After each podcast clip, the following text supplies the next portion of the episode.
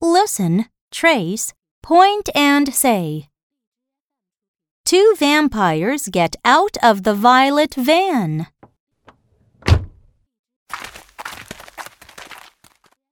One vampire wears a violet vest. And one vampire has a violet vase. I play the violin for the vampires.